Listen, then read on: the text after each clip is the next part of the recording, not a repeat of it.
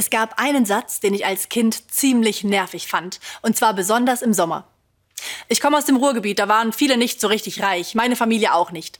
Darum bin ich auch nicht so oft in den Urlaub gefahren und ich war damit nicht allein. Es gab um mich herum immer Kinder, die in den Ferien zu Hause geblieben sind, die mit den Schultern zuckten, wenn die Lehrerin fragte, und, wo geht's denn hin? Das war halt so. Aber dieser eine Satz hat mich trotzdem immer getroffen, auch wenn er gut gemeint war. Dieser Satz, man kann doch auch zu Hause schöne Ferien verbringen.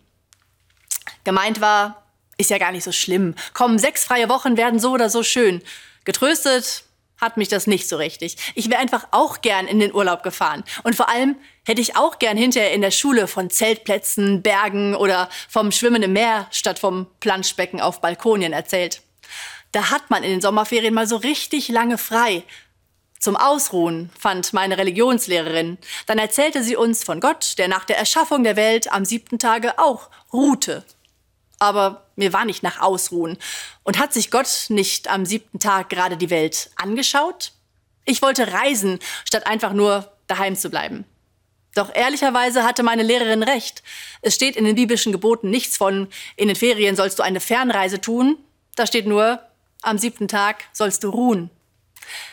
Wenn allerdings heute auf meinem Handy Urlaubsgrüße aus aller Welt eintreffen, dann bekomme ich trotzdem den Eindruck, Schöne Ferien macht man eben doch woanders. Alle fahren weg.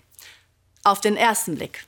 Denn natürlich kenne ich als Pfarrerin auch einige, die nicht in den Urlaub fahren. Knapp 15 Prozent der Deutschen konnten sich im vergangenen Jahr nicht mal eine Woche Urlaub leisten. Die Zahlen sinken seit Jahren, das ist gut. Umgekehrt heißt das aber auch, was, du fährst gar nicht weg? Keinen Urlaub machen zu können, ist noch mehr zum sozialen Makel geworden, gerade für Kinder. Tatsächlich sage ich dann manchmal selbst diesen Satz von den schönen Ferien zu Hause, weil ich einem Kind Mut machen will oder die Eltern trösten.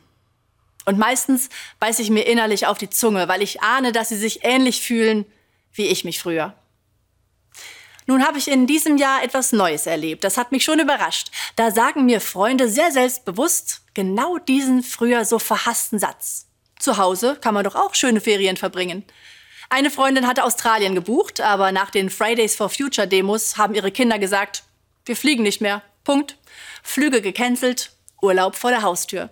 Und meine alte Schulfreundin, eine, die anders als ich mit ihren Eltern immer nach Italien durfte, postet Fotos von ihrer Tour de Ruhe. Ein Stück am Heimatfluss langradeln. Freilich, der große Unterschied ist, sie alle haben diesen Urlaub daheim selbst gewählt. Sie könnten auch anders.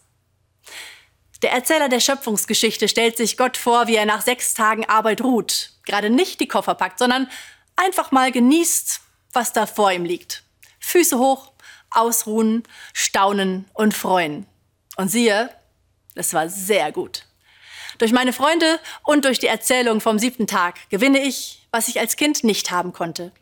Einen neuen Blick auf die Ferien. Ich wünsche Ihnen, dass Sie sich erholen können in diesen Tagen, wo auch immer Sie gerade sind. Und ganz besonders wünsche ich es denen, die zu Hause bleiben.